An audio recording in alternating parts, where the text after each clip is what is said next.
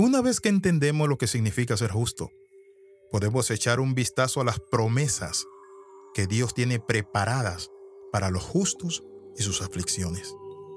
En el Salmo 34, verso del 19 en adelante dice, Muchas son las aflicciones del justo, pero de todas ellas le libra Jehová.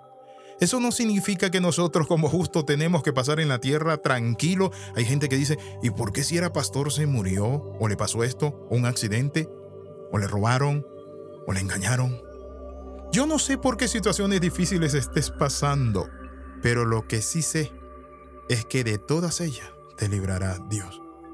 Si tú eres un justo, Dios ha prometido librarte. Cierra tus ojos un minuto y trae a tu mente esa aflicción por la que estás pasando o has pasado. Tráela ahora.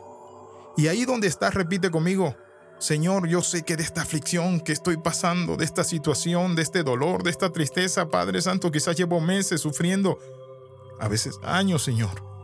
Pero Padre, tu palabra dice, Padre del cielo, que tú me librarás. Hace poco escuché el testimonio de una jovencita ella estaba resentida hacia Dios porque muchos llegaron a orar por su mamá que tenía un cáncer. Y saben, le dijeron, tu mamá Dios la va a sanar, tu mamá Dios la va a sanar. Y su mamá murió del cáncer. Ella se sentía muy decepcionada de Dios y estaba peleando con Dios y diciéndole a Dios, Dios, ¿por qué? Dios, ¿por qué mi mamá murió y tú me decías que iba a sanar, que iba a sanar y que iba a sanar? Y le reclamaba a Dios. Hasta que en un momento de oración, sintió la voz del Señor. Y el Señor le dijo, sí, yo la sané, porque al cielo no entra nadie enfermo. Muchas veces nuestras oraciones nosotros queremos que sean respondidas conforme a lo que nosotros tenemos planificado, pensamos y sentimos. Pero no es así. Dios es soberano. Dios dice, muchas son las aflicciones que vas a tener como justo en esta tierra. Pero sabes, yo te voy a librar. No temas, yo te redimí. Tú eres mi oveja, yo soy tu Padre Celestial, yo soy tu Dios. ¿Qué significa pasar por aflicciones?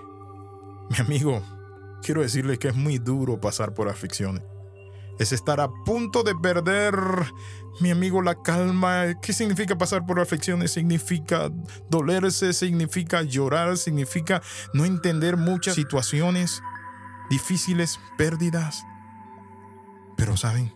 Deja de ver a tu lado Deja de buscar respuesta en las piedras y cierra tus ojos y dile al Señor, Señor, tú eres bueno y vas a responder. Sé lo que significa muchas veces pasar por aflicciones. Estar a punto de perder algo. Lo sé.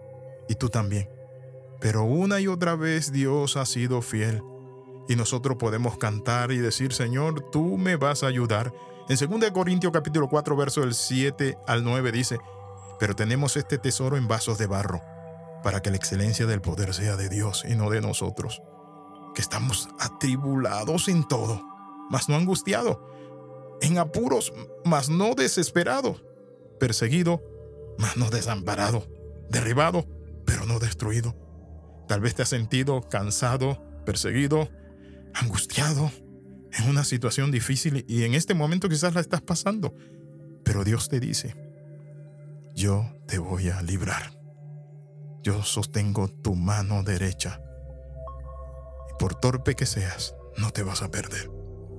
Quiero invitarte en esta hora a detenerte y a orar al Padre Celestial y que confíes al Señor esa tribulación, esa lucha, esa angustia, ese apuro, esa situación que te está ahogando y persiguiendo.